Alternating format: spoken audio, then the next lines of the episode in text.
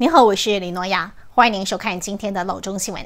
家里有高中生的家长请注意，从今年秋季开始，东湾阿拉米达的高中学生上课时间将从现在的早上八点延后到八点半。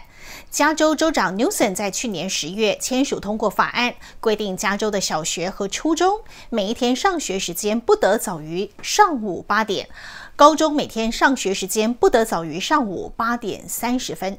这项法案在二零二二年七月会正式生效。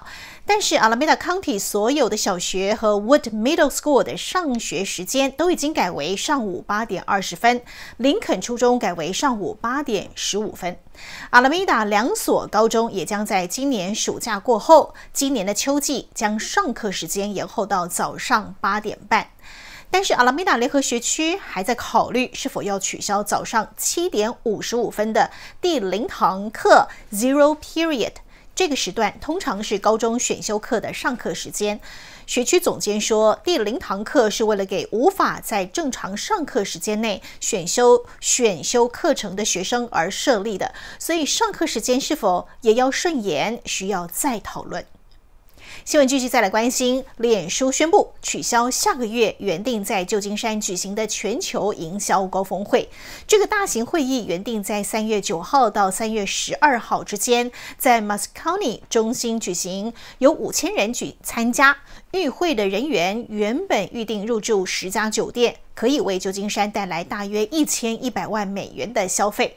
但是为了避免新冠病毒传播，脸书决定取消高峰会。不过，三月十六号到二十号，同样在 Moscone 中心举行的游戏开发大会还是会正常举行。会场没有中国厂商参展，会展。中心会提供洗手液，工作人员也会密集擦拭、清洁公共区域。消费讯息提供给您：Costco 公告，未来到餐饮部购买食物都必须出示 Costco 会员卡，保障会员的权益。Costco 餐饮部消费很便宜，热狗含饮料套餐税前只要一块半，大盒披萨只要十块钱，十年没涨价。过去 Costco 并没有拒绝非会员购买热食部食品，但是从今年三月开始，加州地区将正式实施出示会员卡才能到餐饮部购物的政策。结账的时候，员工会要求消费者出示会员卡。感谢收看，我们下次见。